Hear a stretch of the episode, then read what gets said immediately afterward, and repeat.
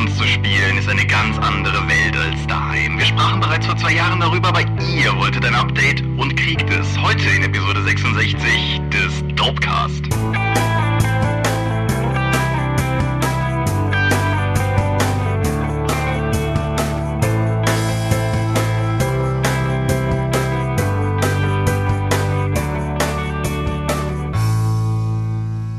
Hi und herzlich willkommen zur Episode 66 des Dorpcast. Einmal mehr sitzen wir hier, hier gleichbedeutend mit zwei Orten und sind hier versammelt, um über Rollenspiele zu reden. Wenn ich wir sage, dann meine ich zum einen dich. Michael Skorpio-Mingers, guten Abend. Und zum anderen mich, Thomas Michalski. Hoi. Worüber reden wir heute? Über Cons und das Spielen auf Cons. Das hatten wir zwar schon mal in einer anderen Episode, allerdings haben wir die vor allen Dingen genutzt, um über unsere furchtbaren Erlebnisse zu, zu berichten, die wir in Spielrunden auf Cons hatten. Und jetzt versuchen wir das Ganze mit etwas mehr Abstand zu besprechen und zu sagen, wie spielt man auf Cons oder wie würde man empfehlen, auf Cons zu spielen. Ja, ein bisschen mehr Abstand ist durchaus treffend. Das ist ziemlich genau zwei Jahre her. Das war die vorletzte Episode des Jahres 2013, in der wir darüber gesprochen haben. Und in gewisser Weise schließt das auf sehr hübsche Art und Weise den Kreis, denn dies hier ist auch die vorletzte Episode des Jahres 2015. Mehr dazu aber gleich am Ende der Episode. Fangen wir mit etwas Wichtigen an. Was trinkst du gerade? Ich hab Uso. Ja, okay. Dann sind wir heute beide mit schweren Geschützen unterwegs. Eine gemeinsame. Kann man da eigentlich Cola reinkippen? ich meine, vermute, man kann in alles Cola rein. Also aber hat, hat das einen Mehrwert? Normalerweise schüttet man den Alkohol in die Cola, nicht andersrum. Ach so. Ja. Wie dem auch sei, ich sitze hier mit einem Likör, den eine gemeinsame Freundin von uns gemacht hat. Aus äh, ein, das ist ein Honiglikör, schmeckt ein bisschen wie Met, aber hat ein paar Umdrehungen mehr. Ist sehr lecker und wir werden sehen, wohin uns das führt. In einem ersten Schritt führt uns das zu einer Rubrik, die wir seltener hier haben, nämlich die Rubrik Fanmail. Und wir wollen diese, diese, diesen Auftakt der Folge einfach mal nutzen, um sozusagen einen kleinen Shoutout zu geben. Was sagt man da auf Deutsch? Rauszubrüllen an. Nun ja, auf jeden Fall äh, Danke zu sagen an einen Hörer namens Ingo. Wir haben viele Hörer namens Ingo, aber dieser spezielle hier hat laut, laut eigenem Bekunden schon mehr als ein halbes Leben lang kein Rollenspiel mehr gespielt. Er schreibt circa 20 Jahre aber hat durch das, was wir hier so erzählen, wie er sagt, Flashbacks und auch wieder Lust aufs Spiel bekommen. Und ich muss ganz ehrlich sagen, das schon derbe cool. Also sowohl, dass Leute, die gar nicht mehr aktiv spielen, uns hier zuhören, als auch, dass wir offensichtlich Leute begeistern können, das zu ändern, also wieder zu spielen. Außerdem möchte er uns gerne irgendwann ins Wort fallen, weil wir offensichtlich zu viel Unfug erzählen. Das ist doch auch toll. Wir regen zu Konflikt an und zu Diskussionen. Ja, aber wir sind nicht interaktiv.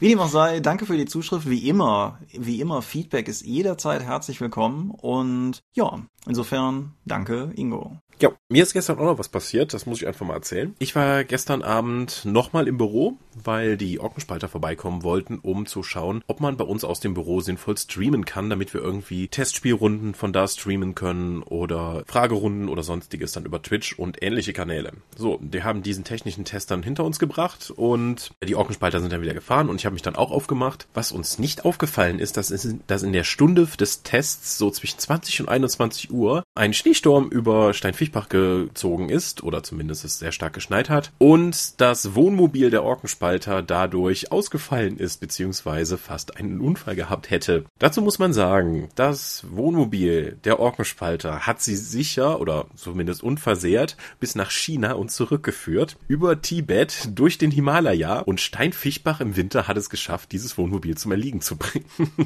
ja, ich muss aber auch ganz ehrlich sagen, also ich meine, ich bin in der Eifel groß geworden, bin immer noch häufig da wegen Freunden und Eltern und mache Urlaub im Schwarzwald und die, die Schneefotos, die du mir teilweise aus Steinfischbach schickst, sind beeindruckend. Also. Das stimmt, das ist halt ein Hochgebirge. Das ist zwar nicht so krass wie der Harz oder vergleichbare Gegenden, aber es ist halt schon relativ schneeig hier und gerne. Ja, dann habe ich die eben eingesammelt, damit sie nicht in ihrem unbeheizten Wohnmobil schlafen mussten und habe die zum Chef gekarrt, wo sie dann in einer der Mitarbeiterwohnungen dann untergekommen sind. Ja. Von wie weit kommen die denn ran, wenn die für so einen Test mal vorbeischauen? Die waren sowieso in der Gegend wegen was anderem. Dann ah, okay. haben sie gefragt, ob sie das direkt miteinander verknüpfen könnten. Aber ja, jetzt hat man schon ein Wohnmobil und dann hilft das einem das trotzdem nicht im tiefsten Winter. Ja. Also, wenn ihr in den Taunus kommt, seid vorsichtig. Schneeketten und so. Ja. Gut, wollen wir über Medien reden? Ja. Fängst du an? Okay. Ich habe mal wieder Amazon Prime bemüht, weil die haben mir auf der Startseite einen Film empfohlen. Und zwar D&T 3, The Book of Wild Darkness. Ah, eine Perle beziehungsweise das Buch der tiefen Schatten auf Deutsch. Ja. Äh, ja, das ist tatsächlich relevant, weil das Book of Wild Darkness ist ja tatsächlich ein interessantes Buch der dritten Edition gewesen, weil es ja diesen, diesen Aufkleber hatte, dass es sich hierbei um Erwachsenenmaterial handelt und das muss ja richtig krass gewesen sein, ne? So mit bösen Charakteren und bösem Kram. Ja, und das, der Film geht tatsächlich in eine ähnliche Richtung. The Book of Wild Darkness, das Buch der tiefen Schatten. Ich, ich finde es interessant, dass sie tatsächlich den Titel eingedeutscht haben, weil alle weiteren Begriffe aus dem D&D-Universum in diesem Film sind Englisch. Ich habe den auf Englisch geguckt. Spannend. In der deutschen Version hast du auch einen Back of Holding. Das sind die Knights of the New Sun, über die sie reden. Das ist ein Goliath von der einen Rasse. Das ist, also das bestärkt mich wieder sehr da drin, dass man nach Möglichkeit alles dann eindeutschen sollte aus einem Setting und weil jedes der, dieser englischen Wörter ist halt wie ein kompletter Fremdkörper. Ich weiß nicht, ob es bewusst reingelegt wurde von irgendwelchen Leuten, die denen bewusst ist, wie Rollenspiele eben funktionieren und dass Denglisch ein großer Bestandteil davon ist. Wenn ich jetzt raten müsste, würde ich sagen, nö. Das würde zum Rest des Films passen, weil was zeichnet diesen Film aus? Zum einen, dass du einen zuerst mal einen Charakter mit relativ guter Gesinnung hast, der irgendwie dann durch verschiedene Komplikationen dann in eine böse Gruppe gerät und dann auch immer dazu genötigt wird, böse Dinge zu tun. Das ist, finde ich, tatsächlich erstmal spannend, dass sie es tatsächlich durchgezogen haben, bis zum Ende des Films eine böse Gruppe zu begleiten, mhm. die auch böse Dinge tut. Probleme des Films, äh, wo fange ich an? Die Knights of the New Sun tragen Wollhemden statt Kettenhemden. Insgesamt sind die Kostüme, sagen wir mal, untere Labstandard. Die haben auch Labwaffen. Es hat ein völlig antiklimatisches, doofes Ende. Es gibt ab und zu mal gute Effekte tatsächlich. Allerdings keine überzeugende schauspielische Leistung. Das Drehbuch, die Regie und die Kamera bieten ganz viele What the fuck Elemente, inklusive Anschlussfehlern und NSCs, die einfach völlig unmotiviert den Helden, dem Heldencharakter helfen. Und es gibt unmotiviert Titten zu sehen in einer Szene, als der Goliath-Krieger in ein Bordell geht. Ja. Ist das sinnvoll zusammengefasst? Was ich noch erwähnen würde, ist, dass in der ersten Szene, wo sozusagen die Gruppe zusammengeführt wird, ein Charakter diese Szene nicht überleben wird. Und ich finde, du kannst all dein Geld darauf wetten, wer das sein wird, weil das ist der Typ, der nicht die semi-coolen Requisiten bekommen hat, sondern der aussieht, als wenn er das anhätte, was noch übrig war. Außerdem ist das der Typ, der nicht redet. Ja, auch das. Und der nicht am Tisch sitzt, der irgendwann später dazukommt. Au außerdem hat hat der Film ein paar der beeindruckendsten, offensichtlich mit Edding gemalten Tätowierungen, die ich, glaube ich, je in einem Film gesehen habe. Mhm ich, ich mag in der Szene, wo der eine Charakter stirbt, in dieser Taverne, wie nonchalant eigentlich alle darauf reagieren, dass gerade jemand getötet wurde. Aber sobald jemand anders irgendetwas Schlimmes sagt, wird, wird dann Großaufnahme auf die, auf die sonstigen Tavernenbewohner gezeigt, so was ist da gerade passiert. Aber der Mord scheint sie nicht großartig zu behelligen. Ja, das kommt dauernd vor, aber das war eine was Böses sagt. Ne? Ja. Du, du, hast den Back of Folding erwähnt. Ich habe mich total gefreut, dass der drin ist. Mhm. Auch das, wofür er, ich will nicht spoilern, aber an einer Stelle benutzt wird, mhm. finde ich, das ist eins zu eins aus dem Spiel. Hm? Also insofern, ich, du, du hast, äh, du hast die Punkte gut zusammengefasst. Worum du dich bis jetzt gedrückt hast, ist eine, ein Urteil. Ich fühlte mich überraschend unterhalten. Also ich fand den nicht wirklich gut, aber ich habe mit, nach dem, was ich bis jetzt alles über ihn lesen musste, mit einem sehr viel schlechteren Film gere äh, gerechnet. Mhm. Also ich halte ihn nicht für eine komplette Katastrophe. Es ist kein guter Film. Das sollte man gar nicht nachzuvollziehen. Aber die Marke, die ihn die dann für überhaupt so eine Qualität rauszugeben, ist natürlich auch stark. Aber er ist nicht so grauenhaft. So, äh, ich habe ja stellenweise gelesen, dass es irgendwie sich um tschechische Laienschauspieler und Labgruppen handelt, die irgendwas zusammengeschustert hätten. Nein, also der ist weiter drüber hinaus. Also von einem Fanwerk. Das ist halt ein B-Movie. Ja, das ist halt ein B-Movie, wie die halt in den 2010ern oder so aussehen. Ich finde, der rangiert. Ich habe den, glaube ich, an einem Abend am, am, Stück geguckt, zusammen mit Scorpion King 3. Uh. Die ergaben eine gute Packung zusammen. Mhm. Also, das ist, das ist in etwa das Niveau, auf das man sich einlässt. Also, auch wer jetzt irgendwie, das weiß ich, Scorpion King 2 oder so gesehen hat, der hat vielleicht eine Idee, wohin die Reise geht, was mich daran erinnert, dass ich Scorpion King 4 immer noch nicht gesehen habe. Aber wer, wer die diese etwas billigeren, trashigen Fantasy-Filme mag, mit offensichtlichen Computereffekten und schlechten Darstellern, aber wie soll ich sagen, ein bisschen. Also ich finde, es ist schon irgendwie, ich habe das Gefühl, dass sich Leute Mühe gegeben haben bei dem Film. Äh, ja, durchaus. Und wie gesagt, ich fand nicht alle von den Effekten schlecht. Zum Beispiel dieses untote Kind fand ich richtig cool. Mhm. Der Drache sah okay aus. Und eben, dass es dieses Alleinstellungsmerkmal hat, eben weil es eine böse Gruppe ist. Das findest du eigentlich, das wäre mir so noch nicht untergekommen. Und das, das ist zumindest mal auch was komplett anderes. Das ist richtig. Ich glaube, das einzige Trope dieses Genres, was der Film nicht erfüllt, der hat, glaube ich, keinen einzigen bekannten Darsteller, der da gerade mal seine Rente saniert, oder? nee, ich glaube nicht. Also wieder Jeremy Irons aus dem ersten D&D oder Billy Zane aus dem dritten Scorpion King oder so. So Leute, wo du einfach denkst, so Leute, ihr wart mal wer. oder hm. seid sogar, je nachdem. Ist wie dieses schöne Zitat von Michael Caine zu Der Weiße Hai 4, wo er irgendwann mal sagt, er hätte den Weißen Hai 4 nie gesehen, wohl aber das Haus, das es ihm bezahlt hätte. Gut. Das ist nämlich jetzt eine meisterhafte Überleitung. Ich habe nämlich Der Weiße Hai geguckt. Boah, als hättest du es dir überlegt. Ja, gut, ne? Aber ja. Mhm. Nein, der ist, der ist irgendwann vor zwei Wochen oder sowas auf Netflix aufgetaucht und da ich den das letzte Mal gesehen habe, als ich weiß ich nicht, 16 oder 17 war, habe ich gedacht, dem noch mal eine Chance zu geben. Weil ich meine, ist ja immerhin Spielberg, einer der ersten sogar. Und ich finde den immer noch gut. Okay. Also, er ist langsam erzählt. Das kauft man mit. Der Film ist dieses Jahr 40 geworden. Das muss man halt auch im Hinterkopf behalten.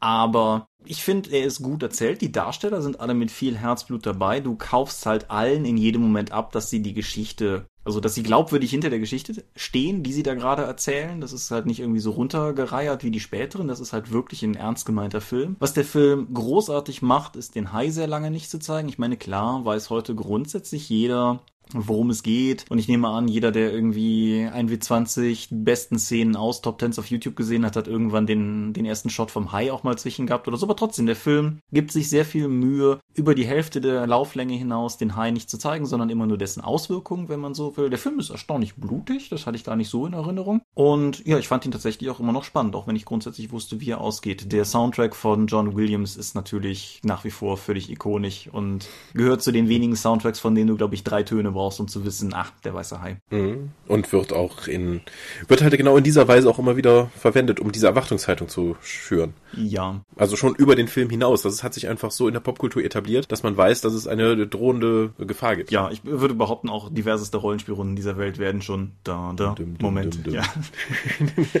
ja. ja. Nein, also wie gesagt, ich kann den immer noch sehr empfehlen. Man muss halt wissen, dass man sich, wie gesagt, auf einen 40 Jahre alten, etwas langsamer erzählten Film einlässt. Ich persönlich mag das ja sehr gerne. Er sieht in HD großartig aus und ja, dicke Empfehlung nach wie vor. Wir brauchen ein größeres Boot. Das ist übrigens ein improvisierter Satz gewesen, der gar nicht im Drehbuch drin war, was ich ah, total niedlich gut. finde. Was ist umso besser. Der, der fällt ja auch nicht nur einmal im Laufe der, der nächsten paar Szenen oder so auf dem Boot. Ich weiß nicht, wie oft Roy Scheider dieses, wollen wir nicht wirklich ein größeres Boot holen? das ist aber auch so ein Rollenspielding, ja. oder? So, ja, wir müssen mehr haben. Okay, ich habe nochmal Amazon Prime bemüht, weil da ist jetzt die Reise zum Mittelpunkt der Erde zu sehen mit Brandon Fraser. Oh, der, ja. Mhm. Okay, es geht darum, dass Leute zum Mittelpunkt der Erde reisen. Es ist extrem schnell erzählt. Der Film ist komplett darauf ausgelegt, 3D-Effekte zu zeigen, die auf deinem 2D-Fernseher sehr, sehr irritierend sind. ja, okay. So, okay, hier ist mein Zollstab. Den halte ich mal eben in die Kamera. Oh, guck mal, es sind schon wieder Sachen runtergefallen. Und es wird ständig irgendwas auf die Kamera geworfen. Es hat kaum eine nennenswerte Handlung. Es ist halt, wie gesagt, extrem schnell erzählt. Es bietet vor allen Dingen Eye Candy und es passieren ständig Dinge und am Ende sind sie wieder draußen. Also, puh der hat wenig ruhige Momente und er nimmt sich eigentlich auch zu wenig Zeit äh, nach dem Anfang für die eigentlich interessant aufgebauten Charaktere und irgendwie die komplette Szenerie des Mittelpunkts der Erde zu etablieren. Es sind halt immer wieder wie Disneyland. Du kommst von einem interessanten Ort zum anderen, aber die unterscheiden sich halt komplett. Außerdem hast du die anhaltende Bedrohung, dass es jetzt plötzlich ganz schnell ganz heiß wird und sie wieder raus müssen. Also der, der Film lässt einen kaum zu Atem kommen. Ich fand ihn hübsch anzuschauen, aber ich fand ihn, wenn ich ihn im Kino gesehen hätte, hätte ich vermutlich gesagt, oh, das war ja zwei Stunden gute Unterhaltung. Danach hätte ich komplett alles aus ihm vergessen. Mhm. Mhm. Du hast den auch gesehen? Nee, ich habe den nicht gesehen. Ich bin nur immer wieder über das Marketing gestolpert und der weckte bei mir ziemlich genau so einen Eindruck. So ein bisschen das äh, Fantasy-Science-Fiction-Pendant zu Leute, die bei Disney noch unter Vertrag sind und irgendwann gezwungen werden, Filme mit Huskies zu drehen oder so. Ah. Irgendwie ne, belanglose, aber mutmaßlich gut produzierte Unterhaltung, die aber halt über ihren Eye-Candy und 3D-Effekt hinaus vermutlich wenig bietet. Ja. Gibt er sich die Blöße, so zu tun, als würde er auf der literarischen Vorlage basieren? Also sie nehmen das Buch von Jules Verne ständig mit und benutzen es auch als Reiseführer. Okay. Was sowieso nochmal eine Ebene tiefer ansiedelt, weil der Bruder, den sie suchen, hat, war genauso wie der Professor, um den es dann auch geht, haben dann Jules Verne als Grundlage genutzt, um zum Mittelpunkt der Erde zu reisen. Der Bruder ist dabei dann aber unten im Mittelpunkt geblieben und Brandon Fraser ist jetzt unterwegs, um seinen Bruder zu finden. Das heißt, es gibt sogar mehrere Ebenen von Jules Vernes Werk. Tag, um zum Mittelpunkt der Erde zu gehen. Seltsam. Ja, das ist, äh, ist schon ein bisschen sehr aufgebaut dafür, dass es vor allen Dingen darum geht, Sachen auf die Kamera zu werfen. Ja. Außerdem scheint man im Mittelpunkt der Erde noch mehr Handyempfang zu haben. Ja, das unterscheidet ihn von der Eifel, aber gut. Ja. ja. Also würde ich nicht unbedingt empfehlen, außer wenn du halt irgendwie mit Kindern mal ein bisschen beeindruckendes äh, Eye Candy haben möchtest. Na gut, das ist aber ja durchaus eine gültige Entschuldigung. Kinderfreundlich dürfte er insgesamt sein, oder? Ja, ziemlich. Es gibt auch ein Kind bei der Gruppe, die das, weil der Bruder ist, den der gesucht wird, ist natürlich der Vater des Jungen. Deswegen wird er da mitgenommen und ja. Gut, dann mache ich mal weiter und füge eine weitere Folge zu der beliebten Kategorie hinzu Mainstream-Filme, die ich mag, obwohl sie alle doof finden. Ich war im Kino und habe Spectre gesehen. Ah, den Bond. Genau, den Bond. waren gestern Abend drin, Neo, Matthias und ich, und waren, sind alle drei mit dem Gefühl aus dem Kino gekommen, exzellent unterhalten worden zu sein. Und dann habe Okay. ich im Nachhinein mal so in die Kritiken reingeguckt und festgestellt, dass das offensichtlich wir drei waren. Wobei ich ehrlich nicht weiß, woran das liegt. Ob das eine Erwartungshaltungsproblematik möglicherweise ist, weil insbesondere Skyfall ja auch in vielen Punkten anders war als andere Bond-Filme und ob Leute jetzt erwartet haben, einen zweiten Skyfall zu kriegen, weil das ist es definitiv nicht. Spectre ist von den Daniel Craig Bonds meiner Meinung nach der, der sich am ehesten anfühlt wie ein klassischer Bond. So mit allem. Es gibt, gibt das Auto mit den Gadgets, es gibt den Schurken mit dem abgefahrenen Hauptquartier, es gibt mehr Set-Piece-Moments als gerade Sätze so gefühlt. Sein Verbrauch bewusst gewähltes Wort an Frauen ist relativ exzessiv in der ersten Hälfte des Films. Und ja, wie gesagt, es gibt den Over-the-Top-Schurken. Alles wieder deutlich mehr so klassisch, sag ich mal. Und der James Bond-Charakter, der in Casino Royale auf die Frage, ob er seinen Wodka Martini geschüttelt oder gerührt haben möchte, noch geantwortet hat, sehe ich aus, als ob mich das interessiert, ist jetzt halt wieder an einem Punkt angekommen, wo er seinen Wodka sehr explizit geschüttelt bestellt.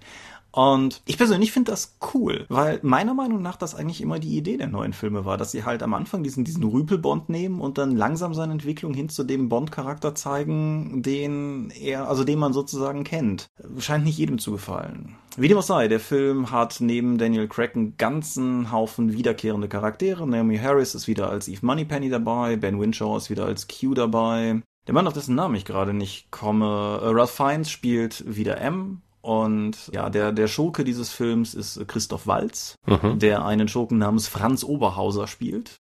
Toller Name. Ja, fantastisch, oder? Und dazu gibt's dann halt, wie gesagt, noch einen Haufen Frauen. Es gibt Monica Bellucci, das ist im Vorfeld, ich weiß nicht, ob du das mitbekommen hast, ziemlich gehypt worden, weil Bellucci ist halt 50 und damit ist sie das älteste Bond-Girl der Welt. Solange die immer noch scharf aussieht. Was mich persönlich aber vor allen Dingen zu der Frage bringt, wann wir eigentlich angefangen haben, Bond-Girls sozusagen als Label zu nehmen für jede einzelne Frau, die in einem Bond-Film vorkommt. Ach. Weil Bellucci ist keine Viertelstunde drin gefühlt. Okay. das ist eine interessante Rolle, die sie hat und so, aber das, das zählt für mich halt einfach nicht als, als Bond-Girl, so wie, was weiß ich jetzt, sprechen, dass Vespa Lind zum Beispiel in Casino Royale war oder eben jetzt die von Lea Seydoux gespielte Madeleine Swan jetzt in dem neuen, weil das ist halt sozusagen das explizite Bond-Girl, das dann auch mit ihm rumreist und wo dann halt auch ein bisschen Plot drumherum ist und so. Der Film macht natürlich damit dann auch alle Häkchen, die man klassisch Bond ein wenig entgegenhalten könnte. Das ist sicherlich nicht der klügste Film auf diesem Planeten. Bonds Verhältnis zu Frauen ist was, über das man mindestens streiten kann, wo man aber auch sich ehrlich sagen kann, ja, das ist vielleicht nicht mehr unbedingt so das Rollenmodell der Gegenwart. Aber es ist halt auch immer noch ein Bond-Film und ich finde, irgendwie darf der das auch, weil das ist halt einfach das Ding, wenn wer halt sozusagen. Meinst du, wie ein Duke Nukem mit Klasse? Äh, das bringt mich jetzt in Teufelsküche, aber ja. Im, Im Prinzip, ja, ist es das. Und ich finde halt, wer, wer sozusagen einen moderneren Film haben will, der Film spielt halt auch so ein bisschen mit der Frage, sind Doppel-Null-Agenten eigentlich noch zeitgemäß, wenn wir Drohnen am Himmel haben und so. Die sind doch viel effizienter für Aufklärung und auch um Leute auszuschalten, als ein Typ, der im, zu Beginn des Films irgendwie halb Mexiko-Stadt zerlegt. Und ja, das ist halt durchaus richtig, aber wer sowas haben will, kann dann halt die Bourne-Filme gucken. Die finde ich auch total gut, gar keine Frage. Aber ich finde, wer Bond guckt, soll Bond kriegen und bei Spectre kriegt er Bond. Nebenbei bemerkt, Spectre ist ja jetzt endlich wieder drin, die Schurkenorganisation aus vielen der Connery-Bond-Filme, die aus Copyright-Gründen in vielen, vielen Bonds-Filmen jetzt nicht drin war. Hm. Und die äh, Gott sei Dank jetzt dieses Schreckengespenst ablösen kann, was sie mit Quantum in ein Quantum Trost gebaut haben. Und wie dem auch sei, mir hat er sehr gut gefallen. Ich finde den voll und ganz sehenswert, aber sei halt dazu gesagt, ich stehe halt auch einfach auf Bond-Filme. Und in der Prämisse, ja, Und die Action fetzt?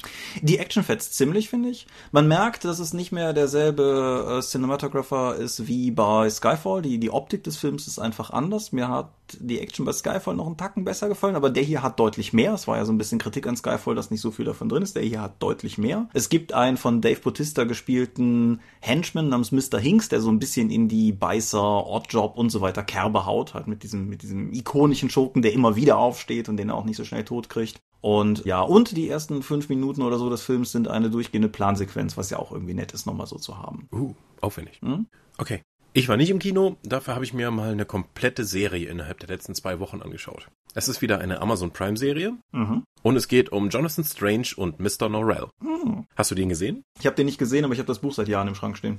Ah, gut. Es ist eine Serie über englische Zauberer zu Beginn des 19. Jahrhunderts. Toll. Ja, beziehungsweise es gab 300 Jahre lang keine Zauberei in England und die versuchen die jetzt wieder zu etablieren und zwar auch in Gentleman-like zu etablieren, beziehungsweise einer möchte die Gentleman-like etablieren und der andere möchte halt so viel von der Magie mitbekommen, wie eben geht. Und aus der anfänglichen Lehrer-Schüler-Beziehung entsteht dann eine Konflikt auf Augenhöhe, beziehungsweise wird dann dadurch immer schärfer als der eine versucht, den anderen zu überflügeln, dabei aber auch Grenzen übertritt, die vorher ganz bewusst gesetzt wurden, bis es dann eben zum Finale geht. Die Magie, die tatsächlich da auch existiert, das sind nicht nur Tricks, wird dann auch in Kriegszeiten eingesetzt. Zum Beispiel wird er dann zum, der Mr. Strange wird dann zum Zauberer des, des Königs und muss dann gegen Napoleon in den Krieg ziehen, um da tolle Sachen zu machen. Es gibt die Schlacht bei Waterloo zu sehen, wo am Anfang der Episode dann einfach mal so eine Art Vogelflug über das komplette Schlachtfeld gemacht ist, bis du dann zu dem vorkommst, wo die sich drin verschanzen. Das sieht fantastisch aus, wie sowieso die gesamte Serie einfach großartig aussieht. Es gibt fantastische Special Effects, obwohl das nur, die, Spe- das ist keine Special Effects Serie, aber sie tragen dazu bei, die, die Erzählung zu unterstützen. Außerdem ist die Ausstattung großartig. Es sieht einfach total toll aus, um 1815 England zu sehen und die Leute mit ihren blöden Strumpfhosen da rumlaufen zu lassen oder hohen Strümpfen. Wie gesagt, die Beziehungen der beiden Hauptcharaktere stehen im Mittelpunkt und die Entwicklung der Magie und was das auf sie für Auswirkungen hat und die Gesellschaft werden vor allen Dingen thematisiert. Es ist toll gespielt und es sieht toll aus. Es ist clever gemacht. Es sind sieben Episoden, etwa mit jeweils einer Stunde. Unbedingt angucken. Ja, cool. Dann beschließe ich diesen fröhlichen Reigen doch einfach auch noch mit einer Fernsehserie, für die ich Ähnliches sagen kann. Sagt dir Broadchurch etwas? Nee. Broadchurch ist eine britische Krimiserie, hat zwei Staffeln. Die erste davon ist bereits gelaufen, die zweite ist, glaube ich, erst in Produktion und kommt jetzt irgendwann. Auf jeden Fall, die erste Staffel hat acht Folgen, ist auf Netflix zu haben und hat in der Hauptrolle David Tennant, der mal was anderes sein darf als nur Doctor Who, und der den Detective Alec Hardy spielt, der relativ frisch in dem kleinen verschlafenen Küstenort Broadchurch ankommt, pünktlich, um einen toten Jungen am Strand zu finden. Und der Junge kommt halt aus dem Ort. Und was dann in Folge sich über acht Folgen entspannt, ist das, was man so ein bisschen vom Genre vielleicht auch schon gelernt hat zu erwarten, nämlich die Kollateralschäden beziehungsweise die Wellen, die von so einem Ereignis ausgehen. Hardy ist halt ein Außenstehender, ist neu im Ort, kennt niemanden. Seine direkte Kollegin Ellie Miller ist hingegen tief im Ort verwurzelt, kennt jeden, ist mit jedem befreundet und oder verwandt. Und ja, von da von da aus wird das dann zunehmend komplizierter, weil dann auch, was weiß ich, Ellies Sohn mit dem Toten befreundet war. Im Prinzip ist niemand nicht befangen im Ort, außer Hardy, der dann gleichzeitig wieder so als Außenseiter gilt und in, in dieser Konstellation wird es dann halt auch zunehmend dramatischer. Es gibt dann auch noch eine Backstory zu Hardy, die ihn auch noch zu einem etwas problematischen Charakter machen, der schon mal in einem ähnlichen Fall zugange war, das aber offensichtlich ziemlich versaut hat und der dadurch natürlich auch nicht gerade irgendwie Zutrauen in der Bevölkerung bekommt. Und ja, das Ganze dauert acht Folgen an, an deren Ende dann aber auch klar ist, wer der Täter war. Das heißt, auch wer jetzt keinen Bock hat, auf die zweite Staffel oder so zu warten, wer sich die achtmal 44 bis 50 Minuten geben möchte, der hat dann sozusagen auch eine in sich geschlossene Handlung soweit gesehen, die in ihrer ganzen Struktur sehr spannend ist. Ich war bis zur letzten Folge unsicher, wer jetzt genau der Täter ist. Man kann zwar zunehmend Leute einfach ausschließen, wie das halt so ist, aber es bleibt halt einfach lange noch offen. Und ja, sie ist fantastisch gefilmt, kann man nicht anders sagen. Die Bilder von der Küste, aber auch von dem verschlafenen Ort sind wunderschön anzusehen. Die Schauspieler sind alle gut. Ich rate, wie so oft bei sowas zum O-Ton, warne aber gleichzeitig vor, dass man mit relativ viel englischem Lokaldialekt konfrontiert wird. Also es ist schon durchaus eine Nummer fordernder. Und ja, von mir aus einfach eine ganz klare, dicke Empfehlung. Und vielleicht noch die Seitennotiz, dass diese, dass diese Serie etwas hat, was ich in dieser Form so gut wie noch nie gehört habe. Es gibt nämlich ein amerikanisches Remake natürlich, weil die können ja nicht einfach die britische Serie gucken, die müssen das ja selber machen. Genau, man, man guckt ja keine synchronisierten Serien. Ja, und die äh, Rolle, die in Broadchurch von David Tennant gespielt wird, wird im amerikanischen Grace Point von David Tennant gespielt. äh, okay. Er spielt also sozusagen offensichtlich zweimal den gleichen Charakter in zwei verschiedenen Serien, aber das amerikanische Ding ist nach der ersten Staffel bereits abgesetzt. Dementsprechend das britische Original ist The Way to Go. Es gibt wohl offensichtlich auch noch eine französische Remake namens Malaterra, aber da weiß ich nichts zu. Aber wie gesagt, dass das Talent sozusagen in beiden englischsprachigen Serien dieselbe Rolle verkörpert hat, finde ich schon durchaus abgefahren und erwähnenswert. Ja, mhm. Ort trifft es auch gut. Ja, nochmal vielleicht noch ergänzend zu Jonathan Strange und Mr. Norrell. Die Serie ist erstmal, nach der ersten Staffel gibt es noch Möglichkeiten zurückzukehren. Du kannst aber einfach auch sagen, dass sie zu diesem Zeitpunkt schon abgeschlossen ist, also der erste Handlungsrahmen. them Außerdem gibt es dort einen Elfen, mit dem sie paktieren. Und das ist jetzt keine niedliche Gestalt, sondern tatsächlich ein bösartiger Schemer und der die Leute auch ausnutzt. Mit der Frisur und den Klamotten, die der anträgt, müsste der eigentlich völlig lächerlich wirken. Aber der Darsteller bringt das total super rüber und durch, denn der passt einfach hervorragend in die gesamte Inszenierung, sodass er tatsächlich bedrohlich wirkt und nicht lächerlich mit seinen hochtupierten Haaren. Ja, ich scrolle gerade mal so ganz neugierig über die beteiligten Leute. Aber gut, der, der Regisseur von Jonathan Strange und Mr. Norrell ich sehe gerade, der hat ja auch unter anderem schon Doctor Who und Musketeers auf dem Kerbholz. Also ja, das ist halt. Die Briten wissen, wie man Fernsehen macht. Das muss man ihnen einfach lassen. Ja. Und sie wissen auch, wann Schluss ist. Also die Serien gehen ja nicht endlich um endlos, um dann irgendwelche Füller-Episoden reinzusetzen. Ja, wobei das haben die Amis ja mittlerweile durchaus auch übernommen. Ja. Also heutige amerikanische Serien sind ja selten nur noch diese 24 Folgen Monster, die es noch vor ein paar Jahren waren. Danken wir den neuen Sehgewohnheiten. Ja, voll gut. Aber äh, um noch jetzt noch den kompletten Bogen zu Amazon Prime zu schlagen, hast du mitbekommen, dass Amazon Prime jetzt auch das Musikprogramm komplett integriert hat? Ja, das äh, war ja, also die haben sich ja sehr viel Mühe gegeben, dass man das als potenzieller Kunde gar nicht erst äh, verpassen kann. Also die haben mich ja ziemlich mit E-Mails zugeworfen. Und das ist auch gut so.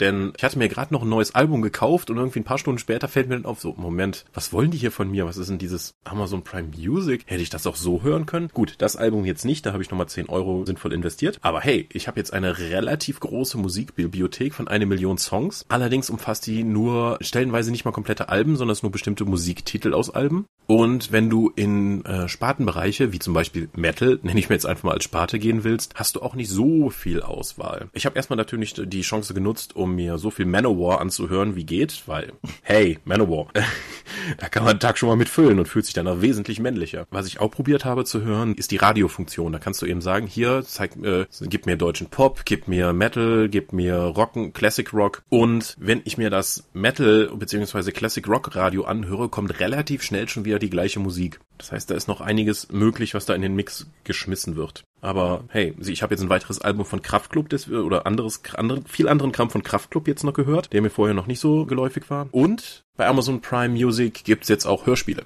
Wie zum Beispiel die von Lausch zum Driss de Orden, dem Dunkelelfen. Oh, das ist ja cool. Das wusste ich noch nicht. Da sind tatsächlich viele Hörspiele auch mit dabei, sodass du die auch mit, direkt mit hören kannst. Das könnte, ich kam jetzt zum Beispiel dazu, nach den ersten CDs, die ich davon hatte, jetzt die Saga vom Dunkelelf weiterzuhören. Gut, ich war nicht sonderlich begeistert von dem, was ich danach gehört habe, weil das albern war, aber grundsätzlich finde ich das total toll. Ja, also zwei Aspekten davon. Zum einen Radiofunktion allgemein. Ich bin, ich habe das bisher nie so wirklich für relevant erachtet für mich mit der Radiofunktion, bis wir jetzt neulich bei zwei Freunden waren, irgendwie einfach nur zu Kaffee und Kuchen. Und die hatten halt über Spotify so ein, ein im Prinzip so eine Art vordefinierten Listenkanal, was auch immer Dings laufen, mit nur Akustik-Cover-Versionen. Mhm. Das war halt super angenehm, weil du hattest halt die ganze Zeit irgendwie diese Musik im Hintergrund, du hattest immer mal wieder dieses, weißt du, ach, das Lied, das kenne ich ne, und, und so weiter, ohne dass du halt selber deine Liste kuratieren musstest. Insofern sehe ich da durchaus Nutzen, aber natürlich, wenn es bei Amazon Prime noch so eingeschränkt ist, dann gut. Wo mir Amazon Prime Music bereits gedient hat, aber das ist jetzt auch super Special Interest. Ich unterrichte ja auch Tanz und ich kann darüber teilweise jetzt Musikprobe hören, ob die für unsere mittelalterlichen oder historischen Tänze viel mehr tanzbar ist oder ob das mal wieder irgend so eine freakige Einspielung ist, die da mittendrin irgendwie wild den Takt ändert oder variiert, sodass die, die Tanzfolgen nicht sauber laufen. Das hat, waren halt früher immer, weiß nicht, 80 Cent Blindkäufe und jetzt kann ich halt teilweise vorher reinhören. Das ist schon ziemlich cool. Hm, praktisch. Hatte ich noch gar nicht drüber nachgedacht. Allerdings tanze ich auch nicht. Das ist richtig, aber du kannst ja auch nicht ganz ohne Defizit durchs Leben gehen. Ja.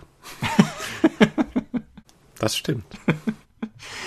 Gut. So. Du warst auf einer Convention. Ich war auf einer Convention, das ist korrekt. Nicht nur das, ich habe eine veranstaltet mit. Die Drakon. Wer den Dorpcast jetzt schon eine Weile hört, der hat uns ja schon oft darüber reden gehört. Wenn nicht, der nicht. Wer es schon hat, muss es sich jetzt nochmal anhören. Der Drakon, die Drakon, ist eine kleine Pen-Paper-Convention, die wir, also die Dorp, gemeinsam mit dem Condra e.V. veranstalten. Wobei wir mehr oder weniger die Werbetrommel und der Condra e.V. die Logistik dahinter oder so sind, kann man vielleicht sagen. Und das Ganze besteht halt, es findet halt in Rohren statt. Das ist ein kleines verschlafenes Eifelnest im Dunstkreis von Monjau. Und wir mieten halt immer eine, eine alte Grundschule, die halt mittlerweile so als Jugendunterbringungshaus irgendwie mietbar ist, mieten wir halt an und dann gibt's da halt von, wie man es halt so kennt, von Freitag bis Sonntag Möglichkeit zu spielen. Das war jetzt die neunte Drakon. Wir hatten eine sehr lange Pause zwischen der sechs und der sieben, weil das alte Haus, in dem wir drin waren, nicht mehr verfügbar war. Auf jeden Fall jetzt war es halt die neun und ich muss sagen, ich bin eigentlich rundum zufrieden mit der Veranstaltung. Du warst ja leider nicht da, weil wir aufgrund von unfassbarem Termingeschick parallel zum Dreieichkon lagen. Aber nö, es war, war sehr nett. Es waren irgendwie etwas über 30 Besucher, glaube ich, da. Und es ist sehr viel Rollenspiel gespielt worden. Die letzte Drakon war ja relativ Brettspiellastig, wie du dich erinnern magst. Ja, Mage Wars oder wie das hieß. Nee. Wizwar. Wizwar. Ja, Wizwar-Runden gab es diesmal auch wieder. Nein, aber ich, ich habe mal eben versucht zusammenzufassen und ich komme willkürlich assoziativ zusammengeschrieben auf Runden mit Cthulhu, DSA, Dread, Fiasco, 13th Age, Eis und Dampf, 1w6 Freunde, War und Time Stories. Teilweise mehrere, aber das sind so die Systeme. Und Tom hat eine Runde Sailor Moon geleitet. Es gibt ein Sailor Moon Rollenspiel. Ich bin mir nicht ganz sicher. Tom hatte zumindest irgendwie Quellenbände da liegen. Ich habe es versäumt, die nachher mal zu fragen, ob das einfach nur so Fan-Companion waren oder der das, was weiß ich, mit Teenagers from Outer Space oder so gemacht hat oder ob es tatsächlich ein offizielles gibt. Keine Ahnung. Aber das war eine der gefragtesten Runden auf der Con. Hm. Und einer meiner Cthulhu-Spieler hat sich total gefreut, dass ihn das grässliche Monster im Finale vorzeitig zerrissen hat, weil es ihm die Möglichkeit gab, noch rechtzeitig zur Charaktererschaffung drüben zu sein. Ja, Ich habe Ja. bei einer der Fiasko-Runden einen der coolsten Attentäter, Assassinen, nee, also weiß ich nicht, so, so, einer hat eine Handgranate, Countdowns gehört, die ich jemals gehört habe. Wenn du nämlich als Erpresser deine Forderung stellst oder sonst und du zählst halt runter auf vier, drei, zwei, echt jetzt? Eins? ja. Okay. Also ich bin ja immer wieder begeistert von der Drakon. Für die Anzahl der Spieler, die da sind, ist die Menge an gespielten Runden wirklich immens. Ja. Also ich kann mich auch tatsächlich fast nicht dran erinnern, dass ich mal mehr als zwei oder drei Leute irgendwo in der Ecke untätig gesehen hätte. Und nicht selten davon waren die, die dann da saßen, wahlweise der Planung einer neuen Runde beschäftigt oder haben halt gerade mal was gegessen oder so. Ich habe irgendwann noch die Charaktere für meine Cthulhu-Runde generiert und Konra, Kollege Gerard, setzte sich halt neben mir und fing an, sein Dread-Abenteuer vorzubereiten und kommentierte nun lakonisch mit, na, musste auch nachsitzen. Aber ja, Wie viele Leute waren da? wie ich sagte, knapp über 30. Ich habe keine ganz genaue Zahl, weil ich nicht mehr auf die Liste geguckt habe nach Samstagmittag. Da waren auf jeden Fall noch Leute da, aber so, so rum. Jetzt könnte man natürlich kritisch sagen und äh, behaupten, wenn die Dorp für das Trommeln dafür zuständig ist und nur vor allen Dingen Leute von der Dorp und vom Contra e.V. da waren, haben wir unseren Job nicht gut genug gemacht? Ich denke, wir machen unseren Job gut genug. Es ist halt auch eine kleine Convention tief in der Eifel und wir hatten dieses Mal ja sogar noch Schneedrohungen und ähnliches. Insofern geht das schon in Ordnung. Ähm, das ändert aber natürlich nichts daran, dass zu Drakon 10, die man mal so vage im Frühjahr äh, aufs Radar nehmen kann, ähm, es natürlich cool wäre, wenn noch zwei, drei Leute mehr kommen oder so. Ich finde, du merkst, äh, Dread sagt dir was als System? Ja. Das ist das mit dem Jenga Tower. Genau, du, ich finde, du merkst, dass dieses Spiel seine Sache gut macht. Ähm, die Runde war in den Keller gegangen, weil das Haus insgesamt so einen Holzschwingboden hatte und sie wollten nicht, dass irgendjemand stirbt, weil jemand am Tisch vorbeigeht.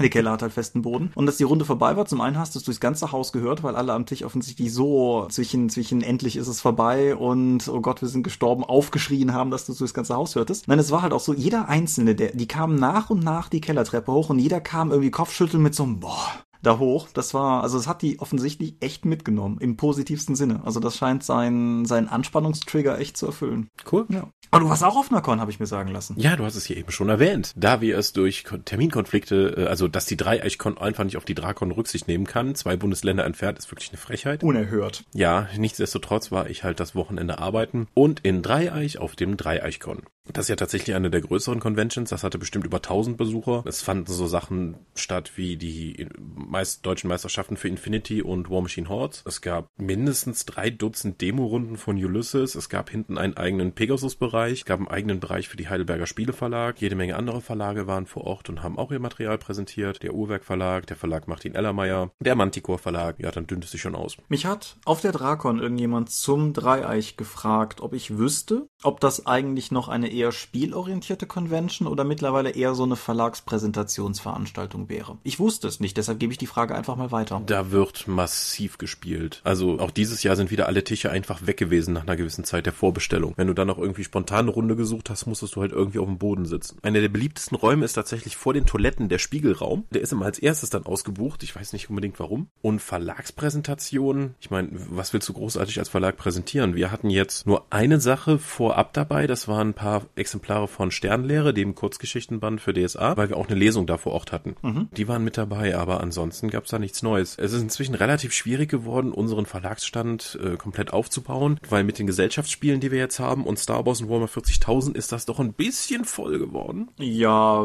ganz von dem ganzen Kram zu schweigen, der ja schon da ist, ne? DSA, Earthbound und so weiter. Das ist ja alles. Ja, Earthbound hat bis jetzt zwei Produkte, hahaha. Aber äh, Star Wars ging sehr gut weg. Gerade die Einsteigerboxen haben im, freuen sich immer noch großer Beliebtheit. Was auch noch sehr gut ging, war von The Genesis und das neue The Genesis Abenteuer. Die Leute gucken das halt an und sagen dann, das muss ich mitnehmen. das kann ich mir Das vorstellen. funktioniert also nach wie vor.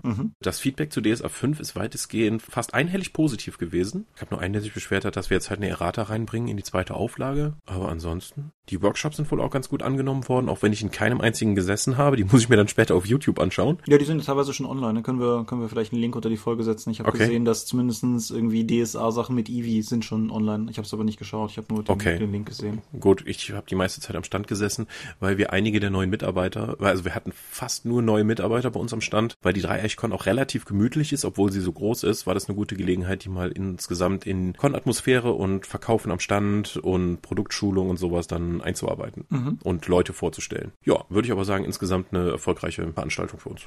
Und so insgesamt. Ja, okay. Und sowieso. Und überhaupt. Ja.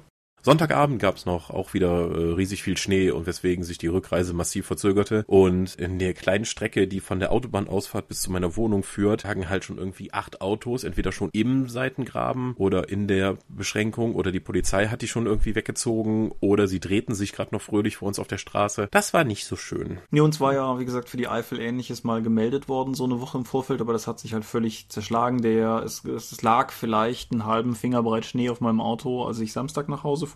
Und als wir Sonntag mit Packen fertig waren, hat es ein bisschen gehagelt, aber nichts, was der Rede wert gewesen wäre. Also klar, wenn eine Schneeflocke in Aachen fällt, bricht alles zusammen, aber Ja, das, das kennt man ja. okay. Thema? Thema. Ja, wir waren ja eigentlich schon halb drin. Wir waren schon halb drin, genau. So, wie gesagt, wir haben schon mal eine Folge gemacht zum Spielen auf Cons, beziehungsweise wir haben eine Folge gemacht, vor allen Dingen über unsere Erfahrungen mit Spielen auf Cons. Jetzt hast du die, glaube ich, im Vorfeld nicht nochmal gehört, oder? Nee. Das äh, macht natürlich meine Einleitungsfrage ein wenig äh, kryptisch, wenn ich dich jetzt frage, wie der, hat sich bei dir offensichtlich irgendetwas in den letzten zwei Jahren geändert, was deine Meinung zum Spielen auf Cons betrifft? Habe ich, hat sich was geändert. Das ist natürlich schwierig zu sagen, weil ich nicht mal weiß, welche Position ich vertreten hatte. Grundsätzlich finde ich Spielen auf Cons eine bereichernde Erfahrung, weil du eben andere Leute und andere Spielstile und andere Erwartungshaltung einfach an das Spiel triffst und auch neue Spiele kennenlernst, die dir bis dahin nicht geläufig waren. Du kannst damit natürlich auch völlig in die Scheiße greifen, indem du halt Leute triffst, die völlig inkompatibel mit deinem Spielstil sind, weil du schreibst in einen Rundenaushang deinen Namen rein und nicht deinen präferierten Spielstil. Ja. Gut, dann machen wir das vielleicht mal so ein wenig Thema für Thema, weil ich auch zu so ein paar Sachen vielleicht meinerseits neue Gedanken habe, über die es sich lohnt zu sprechen. Zum einen, wir haben in der Folge damals gesagt, dass äh, wir auf keinen Fall Charaktere generieren würden auf Cons. Sozusagen mit der Runde. Ja, also, außer es ist jetzt ganz weird shit, dass das irgendwie in 10, 15 Minuten fertig ist. Ja, das ist nämlich zum Beispiel die eine Sache, weil ich mittlerweile, also ich habe jetzt die letzten Drakons, als wir die Folge damals aufgenommen haben, war die Drakon noch nicht wieder aus der Asche auferstanden. Dementsprechend ist das da alles noch in Vergangenheitsform. Ich habe jetzt auf den letzten Drakons, wenn ich ein wie sechs Freunde geleitet habe, immer mit der Gruppe gemeinsam die Charaktere gemacht. Zum einen geht's ja schnell, du verteilst neun Punkte auf vier Attribute und das war's. Und ähm, ich fand das immer ganz, ganz gewinnbringend bei sowas, weil es den Leuten die, die Möglichkeit gibt, direkt diese Jugendbande aufeinander abzustimmen. Und bei etwas, was so, ich finde ja persönlich auch immer noch, dass Jugendbanden jetzt irgendwie im Drei-Fragezeichen oder TKKG-Kontext weniger aus Individuen und mehr aus dieser Gruppenidentität heraus bestehen. Und das finde ich halt, da finde ich es durchaus sinnvoll, wenn die Leute halt gemeinsam sich was erarbeiten können. Wäre es da nicht sinnvoller, sagen wir mal, ähm, aus Autorensicht, um eine stringente Struktur der Gruppe zu haben, wenn du ihnen was Definiertes vorgibst? Ich habe auf der letzten Drakon, die es gab, bevor wir nach Rohren gegangen sind, die letzte in Monjo, habe ich, glaube ich, 13 Charaktere vorgeneriert, damit dann ungefähr die, also fünf bis sechs Spieler in der Lage sind, sich einen auszusuchen, um ein bisschen Wahlmöglichkeit zu haben. Aber ich habe eigentlich die Erfahrung gemacht, dass es besser funktioniert, wenn du die Gruppe machen lässt. Weil die Archetypen, die hier angesteuert werden, kennt im Grunde jeder. Also ich habe bis jetzt eigentlich nie eine andere Erfahrung gemacht. Und es war, also dieses Mal war es schon fast systematisch. Irgendwie so, haben, haben wir so eine Art Tarzan-Tim-Charakter in der Runde? Irgendwie, dass halt die Leute tatsächlich auch miteinander interagieren, sich jeder überlegt, welche Klischee-Rolle er erfüllen möchte. Das ist ja eigentlich gar nicht so anders, als das, was weiß ich, bei einem Fantasy-Rollenspiel möglicherweise auch hättest, ne? Irgendwie ja, Krieger, Magier, Dieb oder so. Und dass halt die Gruppe sich da durchaus ein bisschen aufteilt. So, du bist der Streber, gut, dann bin ich der Bully, der dich immer verhaut. Und ja, dass die Gruppe das halt entwickelt. Und wie gesagt, meine Erfahrung noch, bei dem System geht's tatsächlich schnell. Ich gebe dir immer noch recht, dass bei irgendwas wie, keine Ahnung, DSA 4 wäre Irrsinn. So, ne? Runde von morgens acht bis abends zehn, davon wird die letzten vier Stunden gespielt. Das, äh, das, das geht nicht. Aber, aber halt bei sowas Regelleichtem ist es vielleicht ganz nett, wenn die Gruppe tatsächlich ihr Konzept miteinander erarbeiten kann. Gibt es denn irgendwelche Strukturen vor, um diese Gruppenerschaffung zu lenken? Ähm, ich bin ja dabei, das heißt, wenn ich merke, dass irgendwas ganz krude läuft, dann kann ich immer noch reingrätschen. Aber an sich ist meine Vorgabe eigentlich immer nur, ihr seid in der 9b. Okay. Das, das funktioniert eigentlich auch relativ gut. Also es sei denn, du hast halt explizit destruktive Spieler am Tisch. Aber da machst du dann halt auch nichts gegen, wenn du Charaktere vordefiniert hast. Mhm. Ich habe es bei der Cthulhu-Runde, die, die ich dieses Jahr geleitet habe, wie, wie ich schon sagte, habe ich es explizit andersrum gemacht. Das waren halt FBI-Agenten, dann habe ich halt irgendwie sechs FBI-Agenten für eigentlich fünf Spieler generiert, auch wieder damit Leute wählen konnten. Dann hat einer mehr mitgespielt, das waren dann halt alle im Spiel. Die hatten dann vor allen Dingen, Cthulhu ist ja ein bisschen schwer zu sehen, wenn du auf den Charakterbogen guckst, was jetzt der jetzt besonders gut oder schlecht kann. Die hatten halt so, so Schwerpunktbezeichnungen, ne? irgendwie Wissensexperte, äh, Sturmkommando, was auch immer. Und dann konnte halt jeder gucken, will ich jetzt eher so einen Hau drauf oder will ich eher so einen Bücherwurm haben? Und das hat halt auch funktioniert. Aber auch da habe ich halt zumindestens habe ich der Grunde ein bisschen Zeit gelassen, dass sie die Charaktere direkt miteinander so ein bisschen besprechen können, weil das ist die andere Sache, die ich in dem Kontext vielleicht noch ansprechen wollen würde, nämlich, dass Gruppen sich immer schon kennen sollten. Ach, bitte keine Charakterfindungsszenen dann irgendwie, die dann zwei oder drei Stunden der vier Stunden dauern, die eingeplant sind. Weil es geht darum, ein Abenteuer zu erleben, nicht, dass die Gruppe zusammenfindet, weil in vier Stunden geht ihr eh auseinander. Da muss man nicht die großartige Begrüßungsszenarien spielen, sondern direkt bam, loslegen. Ja. Und last but not least, so als letzten Punkt, als Erfahrungsschatz, jetzt auch nochmal von der Drakon geprägt, was mir da einfach nur explizit aufgefallen ist, ich sagte eben schon, dass es meinen Ermittlungsleiter etwas frühzeitig zerrissen hat im Finale des Cthulhu-Abenteuers. Mhm. Ich habe hab da im Vorfeld gar nicht so viel Gedanken drauf verschwendet und das ist ja immer noch Cthulhu das Spiel, wo man eh schneller stirbt, aber es war trotzdem für mich nochmal bewusst interess oder interessant, bewusst zu realisieren, dass das völlig okay ist in einer Kornrunde. Weißt du, wenn es eine laufende Kampagne wäre, wäre das halt super ärgerlich gewesen, weil der ist halt mehr oder weniger ge-one-hitted worden. Mhm. Eine Kreatur taucht auf, Kreatur würfelt 12 Punkte Schaden, Spieler hat 10, Edge. So. Aber das war halt okay. Erstens, weil es das Finale war, das heißt, er hat nicht mal vom Abenteuer viel verpasst und es passte halt auch zum, zum Kontext und Setting des Spiels und es ist dem Spieler sozusagen auch kein Verlust entstanden, weil er konnte dann halt eine Runde weitergehen. Und das war halt auch okay. Er hätte auch genauso gut noch, dass ich das Finale weiter mit angucken können. Mhm. Ich finde, das macht durchaus einen Unterschied aus. Okay. So. Dann, damit du auch noch mal was sagst, wir haben uns in der letzten Folge gar nicht zum Thema Gruppengröße geäußert. Drei bis fünf Leute. Also Grund drei bis fünf Spieler, sage ich mal. Nicht mehr als sechs Leute am Tisch. Warum? Du kannst nicht mehr auf die einzelnen Spieler eingehen, beziehungsweise ihren Charakteren, oder nein, du gibst ja Spotlight an die Spieler, dass jeder mal glänzen kann. Ansonsten äh, musst du deine Aufmerksamkeit als Spielleiter zu sehr verteilen. Oder wenn ich Spieler bin, komme ich halt so selten dran. Oder es dauert einfach zu lange in der normalen Initiative-Folge, bis ich wieder was machen kann. Mhm. Alles richtig. Also, beziehungsweise alles auch meine Meinung. Und was ich noch hinzufügen würde, ist, dass eine 13-köpfige Runde auch einfach laut ist. Das darf man, glaube ich, auch gar nicht so sehr unterschätzen, wenn du halt auf einer Con bist, wo du kein separiertes Zimmer hast, wo du spielen kannst, sondern wenn du halt irgendwie vier Tische in einem relativ mittelgroßen Raum oder so hast, dann ist halt so eine 13-köpfige Runde. Du bist halt auch einfach ein Chaosherd für den ganzen Raum. Mhm. Weil 13 Leute, die quer übereinander kommunizieren wollen, werden einfach laut. Das wird sich nicht vermeiden lassen. Außerdem sind die meisten Spielsysteme gar nicht darauf ausgelegt. Ja. Wenn ich mir vorstelle, Splittermond zu spielen mit dem Tick-System, äh, 13 Charaktere plus für jeden Gegner, äh, für jeden Spielercharakter, der dabei ist, sind dann irgendwie drei Rattlinge da, dann kann ich tatsächlich eine komplett andere Rollenspielrunde spielen gehen, wenn mein Charakter mit einer Zweihandwaffe ausgerüstet ist. Ja, aber selbst wenn du ein System mit normaler Initiative hast, irgendwie. Schlimmstenfalls, wenn du ein System hast, wo jede Runde die Initiative neu bestimmt wird. Hui. Da wirst du auch als Spielleiter wahnsinnig. Ja, das stimmt. Ja. Dann ein Aspekt, über den wir auch in der Folge das letzte Mal gesprochen haben, war das Thema Länge. Wie ist dein aktueller, deine aktuelle, Ma- Ach so, von Rollenspielrunden. ja. Wie, wie ist deine aktuelle Einschätzung? Wie lang ist eine gute Kornrunde? Vier Stunden. Vier Stunden ist die Grenze, würde ich sagen. Weil danach hört die Aufmerksamkeit auf oder man widmet sich wieder anderen Dingen und insgesamt, du bist ja normalerweise nicht auf eine Con, um irgendwie ein Spiel dann intensiv zu spielen, sondern um viel auszuprobieren und neue Leute kennenzulernen. Mhm. Hast du jemals das Problem gehabt, dass wenn du irgendwie, also sagen wir mal, hast du jemals ein Problem mit Anschlussrunden gehabt, dass Leute halt irgendwie weg mussten, weil sie jetzt gleich doch auch noch in der Plüchpower und Plunderrunde eingetragen sind oder so? Ja, das kannst du normalerweise eher steuern, indem du tatsächlich Slots auf Conventions vergibst. Also zu sagen, so von 10 bis 14 Uhr ist Slot 1 an diesem Tag, da finden halt Runden statt. Dann kannst du viel besser planen, als wenn du sagst, so, die eine Runde geht halt jetzt mal von 10 bis 15 Uhr und ist dann aber tatsächlich bis 17 Uhr gegangen oder die geht halt bis 12.30 Uhr. Dann sitzen halt Leute oftmals rum und warten darauf, dass was Neues beginnt. Wenn du diese 4-Stunden-Slots benutzt oder 5-Stunden-Slots, damit du ein bisschen Zeit hast, zwischendurch Essen, Klo, Pipi, kalt, Aua, so wie das halt ist, auf die Bedürfnisse einzugehen, dann klappt das auch. Siehst du dich in der Lage, zuverlässig ein Abenteuer zu planen auf diese Länge? Ja, aber das ist vor allen Dingen eine Erfahrungssache. Ja. Ich muss ganz ehrlich sagen, ich habe, man muss natürlich auch dazu sagen, dass die meisten Systeme, die ich gerne spiele, dazu neigen, eher offene Szenarien zu haben. Also sowohl ein Mythos-Investigationsding als auch ein World of Darkness-Szenario oder eben die 1 6 Freunde. Das ist halt immer so Ermittlungskram und Ermittlungskram macht es natürlich viel schwerer planbar. So diese Bandstrahler-Reise von A nach B Abenteuer, die ich teilweise schon geleitet habe auf Cons. Du hast mehr von der Reihe? Ach so, stimmt, wir hatten auch noch das Western-Szenario. Ja, nee, ich habe zwei Bandstrahler-Abenteuer gemacht, wobei ich das eine dann tatsächlich auch abbrechen musste, weil die Con zu Ende war. Nee, aber die, die kann ich halt tatsächlich verlässlicher planen, weil ich halt auch grob einschätzen kann, wie lange es dauert. Aber beim, beim Investigationsamtor, ich habe jetzt bei beiden Runden auf dem Drakon den Moment gehabt, wo ich dachte, okay, sie haben's. Sie haben's raus. Und was weiß ich, bei der 1 6 Freunde Runde gingen sie schlafen.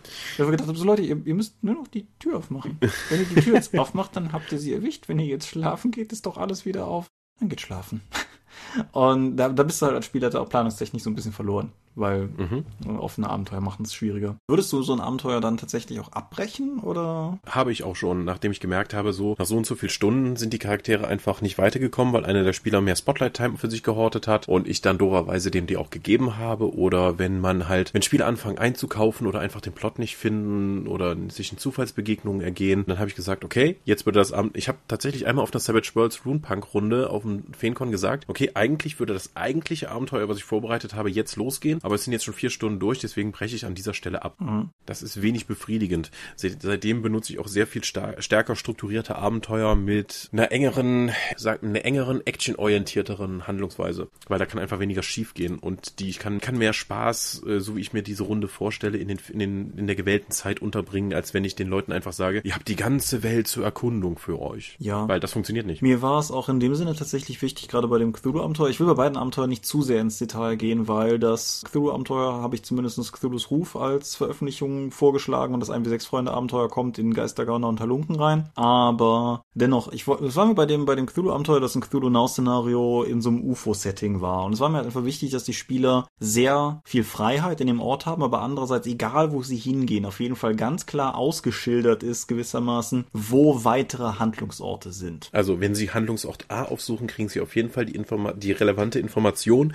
und sie können da weiter nachbohren, um weitere Informationen zu finden. Genau, genauso halt mhm. teilweise mit so Fail-Safes. Also es gibt so ein, oder es gab außerhalb des Ortes so ein, so ein Caravan-Park, wo halt so UFO-Verrückte sich treffen, um nachts die Sterne zu begutachten. Und den hätten sie halt bei der Anreise entdecken können, haben sie aber nicht. Und dann habe ich halt mindestens nochmal einen NSC da gehabt, der weiß, dass der da ist und nochmal in dem Hotel, wo sie unterkommen, Flyer an den Tresen gelegt sozusagen. Mhm. Dass du halt, und das finde ich hat ganz gut funktioniert. Dadurch kannst du halt als Spielleiter auch relativ sicher sein, dass sie an die wichtigen Punkte laufen und nicht irgendwie völlig waghalsig mit irgendwas beginnen. Weil gerade irgendwie Ermittlungsbeginn gehen wir jetzt dahin oder dorthin, dass du halt ganz klar sagst, und auch dass der Sheriff meinetwegen sagt, morgen haben wir das und das auch vor im Sinne unserer Ermittlungen. Wenn sie wollen, können sie sich ja anschließen. Dass du halt den Leuten was an die Hand gibst, ohne ihnen die Freiheit völlig zu nehmen. Aber zumindest für mich hat das auch bedeutet, dass ich dieses Mal mehr noch als je zuvor Abenteuer anders konzipiert habe, als ich das für sonstige Runden tun würde für Cons. Machst du das auch? Naja, ich bin ja eher ein Freund sowieso von der Encounterisierung Priorisierung von Abenteuern. Das heißt, ich überlege mir, jede Szene, die ich überhaupt spielen möchte, beinhaltet einen Konflikt. Mhm. Beziehungsweise die Charaktere müssen irgendwas rausfinden. Es führt jemand einen externen Konflikt auf die Gruppe zu oder die Gruppe führt einen auf den Gegenstand, auf den Ort einen Konflikt zu. Und das kann man darüber eigentlich ganz gut, äh, ganz gut bauen, wenn du weißt, dass es darum irgend, worum es in dieser Szene geht und die Spieler dahin zu führen. So baue ich eigentlich meistens die Abenteuer auf. Die sind, manchmal fühlen die sich dann etwas tatsächlich immer nur handlungsorientiert drin, weil ich einfach keine, keine Stimmungsszenen einbaue. Das mache ich aber generell nicht und äh, das hilft mir, glaube ich, bei der Planung und der Umsetzung von Con-Abenteuern ein gutes Stück. Ja, das stimmt. Genauso wie ich auf der letzten Drakon im April diesen Jahres. Mm, das kann sein, ja, April meine ich. Ja, habe ich ja mir kompletten ein Setting und ein komplettes Abenteuer aus dem Arsch gezogen, während das Abenteuer lief. Ich hatte eine grobe Idee, wo das hinführt, aber wie die Spielercharaktere da hinkommen oder was dazwischen passiert, habe ich denen überlassen. Das heißt, ich habe immer ganz gesagt, okay, hier ist der Konflikt, da müssen die nur hin. Ich habe ihnen gezeigt, wo der Weg ist und zwischenzeug haben die eben Spaß gehabt. Das hat mir mir als Spielleiter sehr viel Spaß gemacht und ich hatte den Eindruck, dass die Gruppe auch sehr viel Freude daran hatte, in diesem Power Armor, Halo, Firefly Universum da rumzulaufen und diese Söldner zu treffen. Haben wir da damals im April drüber geredet, über die Drakon? Das weiß ich nicht mehr. Aber wenn wir es schon nicht mehr wissen, dann wissen es die Hörer bestimmt auch nicht mehr. Super, kann man Geschichten ständig neu erzählen. Ich fühle mir, ach ja. Ja, aber das, das kommt mir zumindest sehr entgegen. Ich hatte es in einem anderen Abenteuer-Podcast ja auch schon mal erwähnt, dass je mehr ich meine Abenteuer ausarbeite, desto enger halte ich mich auch dran und desto unzufriedener bin ich im Nachgang. Mhm. Das heißt, ich mache mir tatsächlich nur eher Ideen aufschreiben, was in der Szene oder was in dieser Szene passieren könnte oder was der Konflikt in dieser Szene ist und den Rest überlasse ich den Spielern, damit ich auch als Spielleiter freier darauf agieren kann, weil mir das sehr viel mehr Spaß macht und ich auch bis jetzt immer den Eindruck hatte, dass die Spieler darauf besser reagieren. Ja, was ich jetzt gemacht habe, ist, ich hab's mal, als mich jetzt äh, jemand fragte, was ich da eigentlich mache, ich hab's mal Konsequenzkette genannt. Mhm. Ich habe mir sozusagen einfach äh, so ein bisschen die die South Park Macher sind große Verfechter davon, dass in einem guten Plot die nächste Szene niemals mit und dann, sondern immer mhm. weil folgen soll. Ah, und spannend. Dieser Prämisse folgend halt mir sozusagen von jedem jedem Handlungselement überlegt, was sozusagen wegen wegen dieser Szene, die die Spieler gerade gehabt haben oder wegen diesem Ort, den sie besucht haben, wegen dem NSC, den sie getroffen haben, alles gleichwertig wegen diesem hm folgt dann automatisch das. Das können mehrere Optionen sein natürlich, aber dass du sozusagen immer eine Kette baust, was automatisch oder was, was logisch aus dem zuvor gegangenen folgt. Hm. Dadurch hast du halt auch eine relativ verlässliche Übersicht. Du kannst vor allen Dingen auch sehr gut, wenn du es tatsächlich einfach aufmalst, sehr gut sehen, wo die Spieler gerade im Plot sind. Hm. Das klingt besser als die Variante der Macher von Family Guy, die ja Seekühe damit beauftragen, zufällige Bälle mit Plot-Elementen aneinander zu reihen. Ja, es gibt äh, mehrere Gründe, weshalb die Macher der beiden genannten Serien keine großen Freunde sind. Und ich glaube, das ist ähm, miteinander verbunden. Hast du die South Park-Episode gesehen mit den Seekühen? Ach, egal. Ja, jetzt sind wir aber sehr technisch auf der Spielleiterseite sozusagen, um als Spielleiter auf uns auf Cons vorzubereiten, um selbst etwas anzubieten. Mhm. Wie gehst du denn als Spieler auf eine Con? Jetzt mal von der Drakon abgesehen. Zunächst mal ziemlich unvorbereitet. Also ich bin noch nie auf eine Con gegangen, was weiß ich, und habe jetzt irgendwie, also vielleicht habe ich meine Charaktermappe dabei, aber in der Regel finde ich es eigentlich sogar besser, wenn ich in der Runde neue Charaktere kriege. Ich habe auf der Drakon jetzt tatsächlich einer Spielerin sozusagen danach offiziell als Spielleiter noch meinen Segen für den Erfahrungsvermerk bei den NW6 Freunden gegeben. Das ist mir auch noch nie passiert.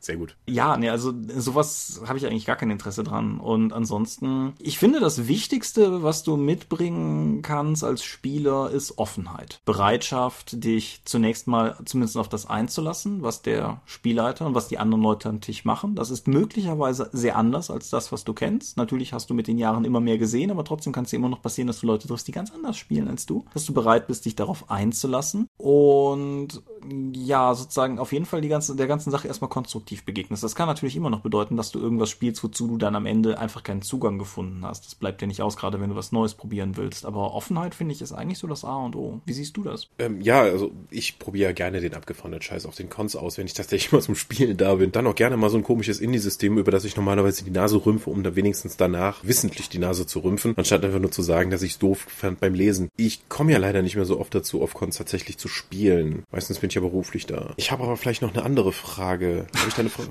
Na, ich habe deine Frage noch nicht beantwortet. Das war viel zu unhöflich. Wie mache ich das? Ja, ich probiere gerne neue Sachen auf Cons auf, deswegen gehe ich dahin. Ja. Und auch äh, nicht nur neue Spiele, sondern auch bestehende Spiele und mir dann einfach anzuschauen, wie Leute diese Spiele interpretieren. Mhm. Weil eine Rollenspielrunde in Köln, die und mit einer bestimmten Zusammensetzung ist, wird ganz anders ablaufen als das exakt gleiche Spiel mit dem gleichen Abenteuer mit anderen Leuten in München. Mhm. Das ist ja auch was durchaus den Reiz von, von Rollenspiel ausmacht. Einfach diese völlige Interaktivität und die Interpretation der Regeln und der Spielwelt. Ja. Vielleicht finde ich auch mal irgendwann eine Runde, die DSA 4 spielt und womit ich Spaß habe. Ich glaube es nicht, aber es ist durchaus möglich. Ich hoffe einfach, dass du in Zukunft zunehmend mehr DSA 5 Runden findest, aber ich weiß auch, dass das äh, zum Teil. Es ist jetzt nicht so, als ob ich äh, besonders mit besonderer Aufmerksamkeit nach DSA 4 Runden oder DSA Runden im Allgemeinen suchen würde. Ja, aber du hattest eine andere Frage. Ja, wie stehst du zu Organized Play im Rollenspielbereich? Also sowas, äh, ich kenne das ja vor allen Dingen jetzt von der Pathfinder Society, die ja inzwischen auch immer stärker in Deutschland aktiv wird. Dort gibt es einen über eine Website hinterlegten Charakter, bei dem du bei offiziellen Spielleitern offizielle Abenteuer erleben kannst, um dann eine sozusagen mit Unterschrift freigegeben Ausrüstung, Erfahrungspunkte und so etwas bekommen kannst, um deinen Charakter weiterzuentwickeln. Ja, das ist mir bekannt als Konzept, aber ich muss sagen, mir gibt das ehrlich gesagt nichts. Mhm. Also, vielleicht liegt es, vielleicht bin ich, was das betrifft, auch einfach ein bisschen verwöhnt dadurch, dass wir relativ viele aktive Runden hier haben, so dass ich einfach, auch was kontinuierliches Spiel betrifft, einfach keinen Mangel habe.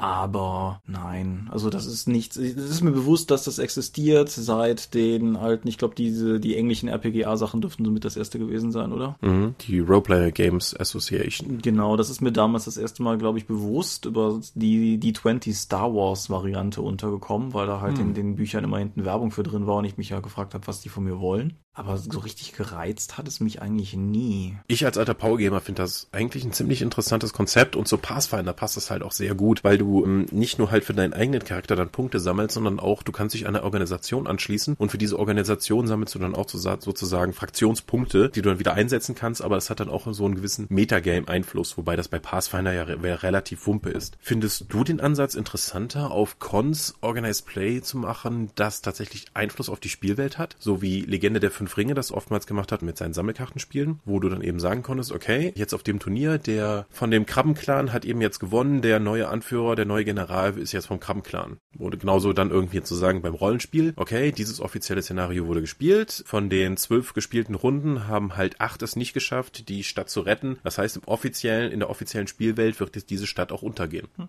Das ist interessant. Ich war schon versucht, dir zu antworten, als du dann noch einen Satz nachschubst und während du den nachschubst, fiel mir selbst was ein, was meine Meinung gedreht hat. Aha. Zum, zum, also mein, mein, meine ursprüngliche Antwort wäre gewesen, dass ich das für sehr problematisch halte, weil du halt ja grundsätzlich auch als, als Verlag oder als in irgendeiner Form Weltenverantwortlicher dafür sorgen musst, dass das Ganze irgendwie stringent und sinnvoll läuft. Und das zu sehr an solche Events zu knüpfen, ist halt schwierig, es sei denn, du steckst wirklich viel Energie da rein, dass alle möglichen Ergebnisse gleichwertig sind. Oder aber du trägst dafür Sorge, dass, äh, wie soll ich sagen, egal wie es ausgeht, es im Endeffekt dennoch in die Richtung läuft, die du haben willst. Also was weiß ich, du hast irgendwie das böse Dämonenartefakt in deiner Spielwelt und egal welche Fraktion durch Spielerergebnisse sozusagen in Königswürde kommt, kriegt dann halt auch das Artefakt oder so. Ist aber ja auch uncool. Und wie gesagt, das wären alles Gegenargumente. Und dann habe ich darüber nachgedacht, dass wenn wir LARP-Cons veranstalten, wir in der Regel den Ausgang des Finales offen halten. Mhm. Also un unsere Spielwelt Condra hat halt durchaus mehrere freilaufende große böse Dämonen, weil Spieler Con-Finale nicht erfolgreich absolviert haben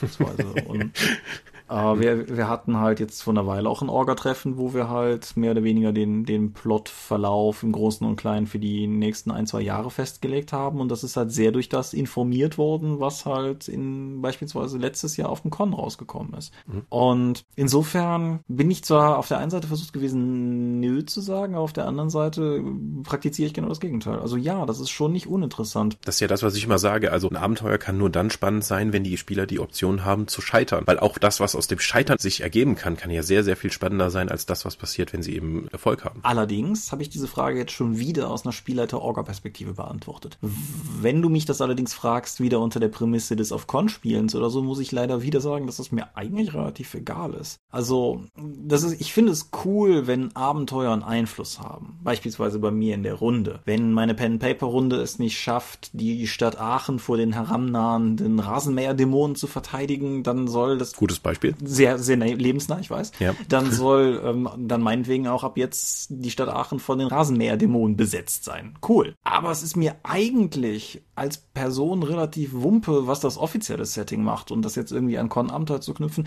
Ich finde es halt, wie gesagt, von der anderen Seite her durchaus interessant und reizvoll, aber es gibt mir nichts als Spieler.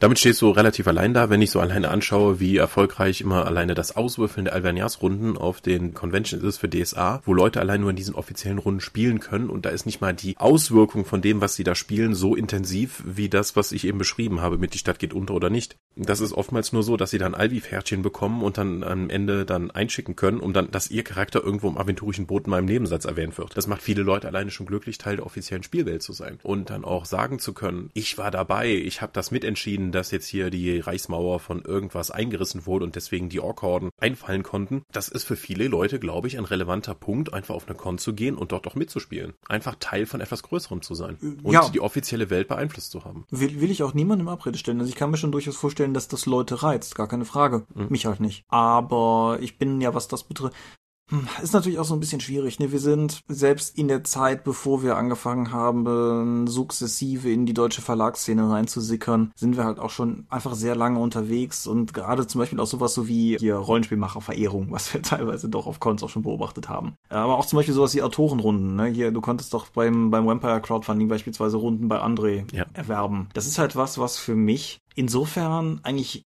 viele, seit vielen Jahren in reizlos war. Es ist jetzt ja nicht mal so, dass ich eine Möglichkeit hätte, mit all denen zu spielen, aber ich kenne halt einfach relativ viel von den Leuten und es, vielleicht liegt es ein bisschen an so einer Entzauberung, dass halt ich viel mehr das, das Handwerkliche hinter zum Beispiel sowas wie in der Spielwelt sehe und insofern das mein Charakter wird da genannt gar nicht mehr so kickt, wenn du weißt, was ich meine. Mhm. Glaubst du denn, dass man die Con-Landschaft mit sowas wie Organized Play überhaupt beleben könnte, dass das, um wieder mehr Leute auf Cons zu ziehen? Also zum einen sind wir in Deutschland, das heißt, wenn du es machst, finden es auf jeden Fall viele Leute erstmal doof. Ja, das ist aber egal, was ich mache. Ja, das ist korrekt. Deswegen einfach, deswegen einfach nichts mehr zu machen, weil das auch falsch ist, aber am wenigsten Arbeit ist eine Möglichkeit, allerdings glaube ich nicht das attraktivste für das, was ich sowohl als Fan wie auch als Verlagsmensch machen könnte. Ja, nein, das ist gar nicht die Frage, aber das ist trotzdem einfach das Erste, was ich auf jeden Fall mit auf den Weg geben würde. Kritik kaufst du auf jeden Fall. Ah, dann andererseits, ja gut. Also auf der einen Seite, wie gesagt, mich persönlich reizt das nicht. Auf der anderen Seite beschreibst du das mit den Alveranias-Runden oder ich habe ja durchaus auch gesehen, wie bei dem V20 Crowdfunding die Runden oder so weggegangen sind. Ich glaube schon, dass das einen Reiz hat. Ich weiß nicht, ob das genug Reiz hat,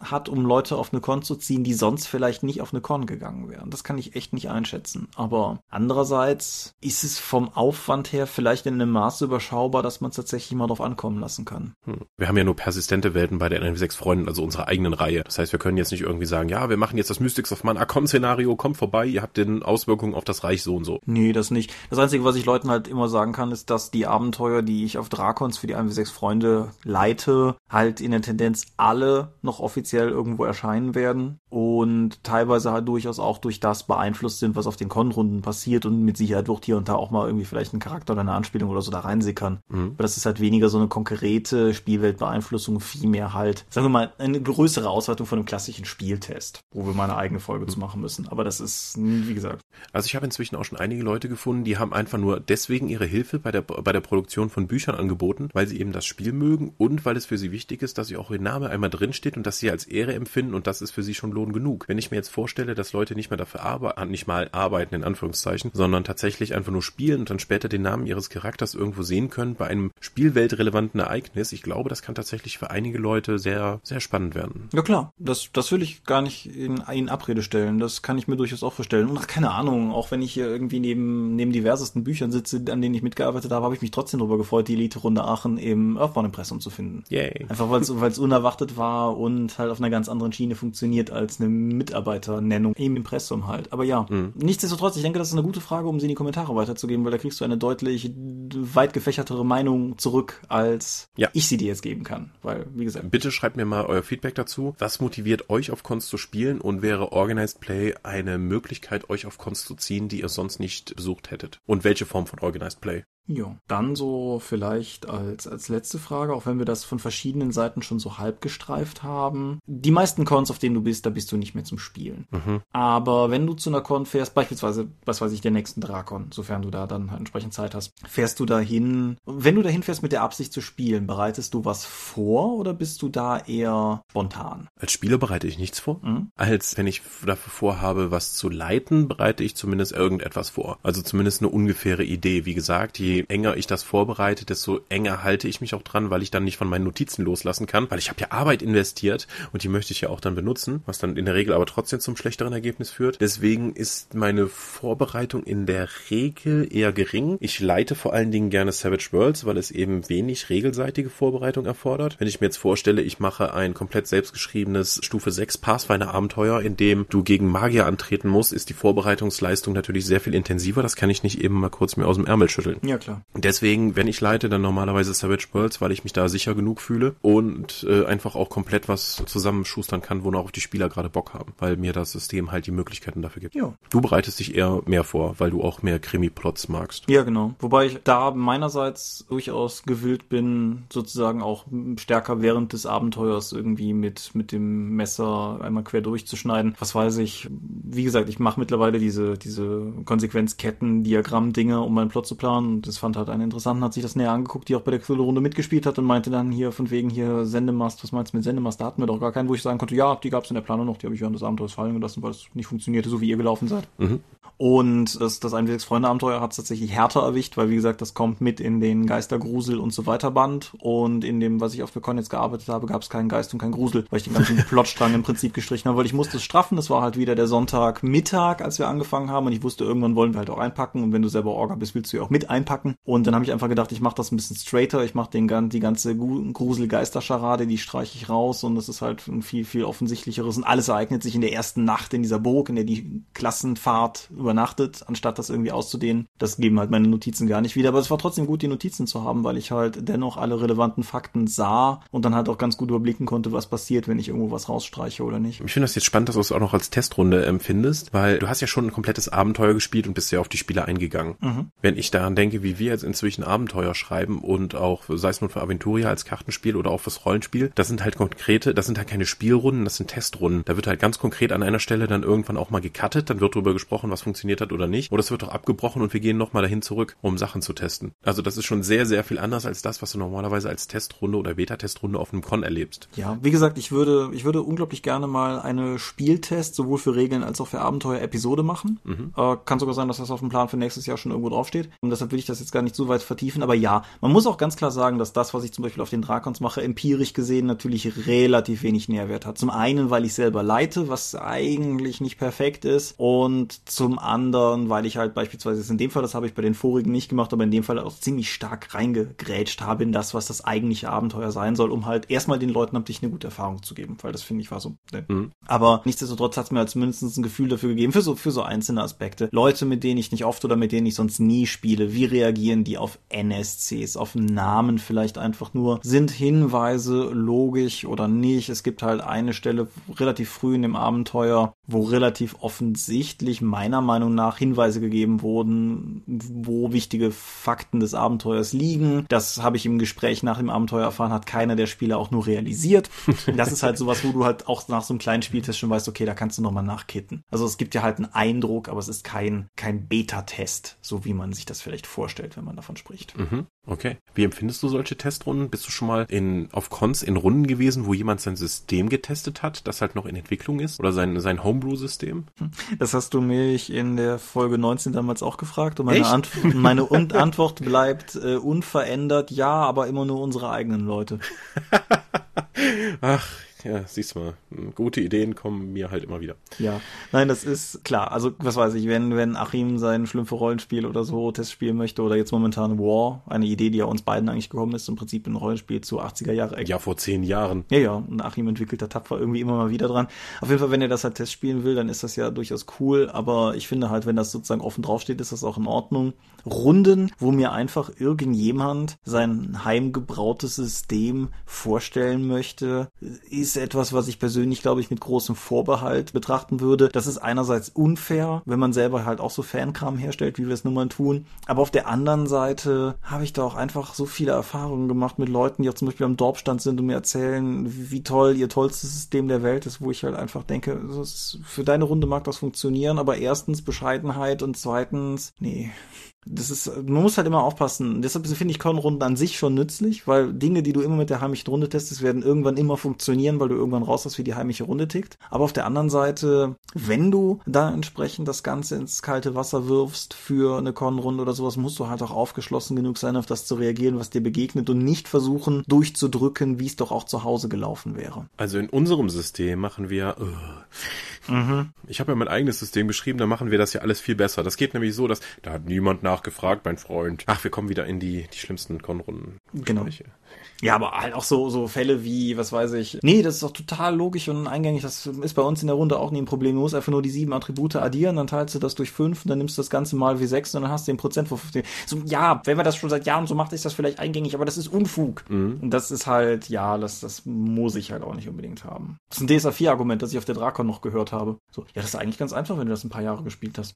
So, ja ja, das, das klingt so nach DSA 4. Nein, aber ich würde sagen, das ist ein ganz guter Punkt, um einen Einschnitt zu machen, wenn du nichts Gravierendes mehr hast. Nein, nein, nein, ich habe nicht, sowieso nichts Gravierendes. Alles klar.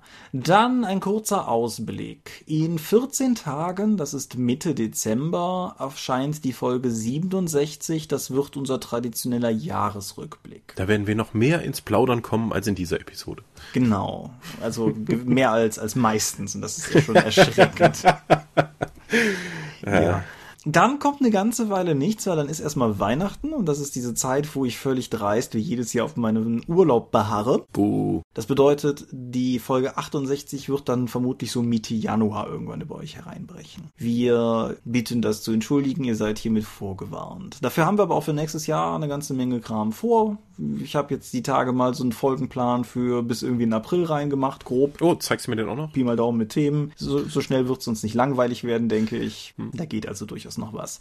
Dann zweiter Dings. Diese Folge erscheint am, lass mich nicht lügen, 29.11. Das bedeutet zwei Tage, nachdem ihr diese Folge mögt. Am Dienstag, am 1.12. auf jeden Fall, 1.12. wird die Dorpcast-Umfrage für dieses Jahr online gehen. Wie letztes Jahr. Es sind zehn Fragen, die meisten davon Multiple Choice. Ich möchte einfach alle, die gerne zuhören, bitten, die Fragen auszufüllen. Weil wir kriegen zwar pro Folge, ich habe das letztes Mal auch schon mal gesagt, pro Folge durchaus ausreichend Feedback, dass wir glücklich sind und wissen, dass da draußen Hörer sind. Aber das ist halt selten in dem Maße strukturiert. Und wenn wir auch immer noch darauf beharren zu sagen, der Dorpcast ist grundsätzlich unser Ding, so ist es uns ja gleichzeitig auch wichtig, dass der Dorpcast etwas ist, was ihr gerne hört. Und deshalb sind da einfach so ein paar grundsätzliche Fragen drin. Außerdem ist es eine gute Art und Weise, sich Themen zu wünschen. Da wird es wie letztes Jahr wieder eine Frage zu geben. Davon haben wir ja auch einige durchaus abgearbeitet bekommen. Die Folge heute gehört auch dazu. Und ja, einfach sozusagen Wünsche zu äußern, wohin es mit dem Dorpcast soll. Generisch mit spezifischen Themen, was Lauflänge und sowas betrifft. Die Umfrage läuft über SurveyMonkey. Der Link wird dann auf der Dorp erscheinen. Ihr müsst euch nicht irgendwie registrieren oder so und wird dann offen sein bis zur ersten Folge im Januar. Also habt ihr auch ausreichend Zeit, das Ganze zu beantworten. Wir werden das ein paar Mal auf allen Kanälen sozusagen dran erinnern. Tut uns, wenn ihr mögt, den Gefallen, auf dass wir gemeinsam auch 2016 einen epischen Rollenspiel-Podcast produzieren können. Ole, ole. Aber gut, dann noch der Sermon. Den können wir ja nicht auslassen hier, ne?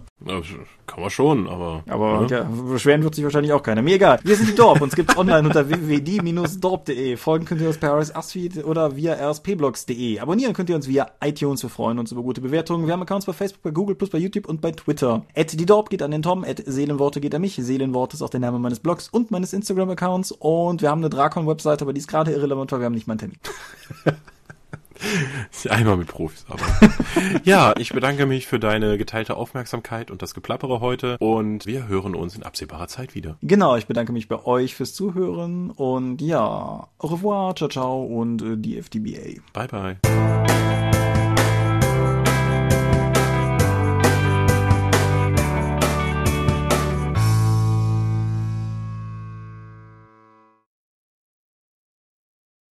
Soll ich klatschen? Ja, bitte. Und zack wird die Verbindung schlechter. Hervorragend, nicht wahr? Das, äh, es ist, als wenn, es wenn, als wenn es das spüren würde geradezu. Hi und herzlich willkommen zur Episode 66 des Dorpcast.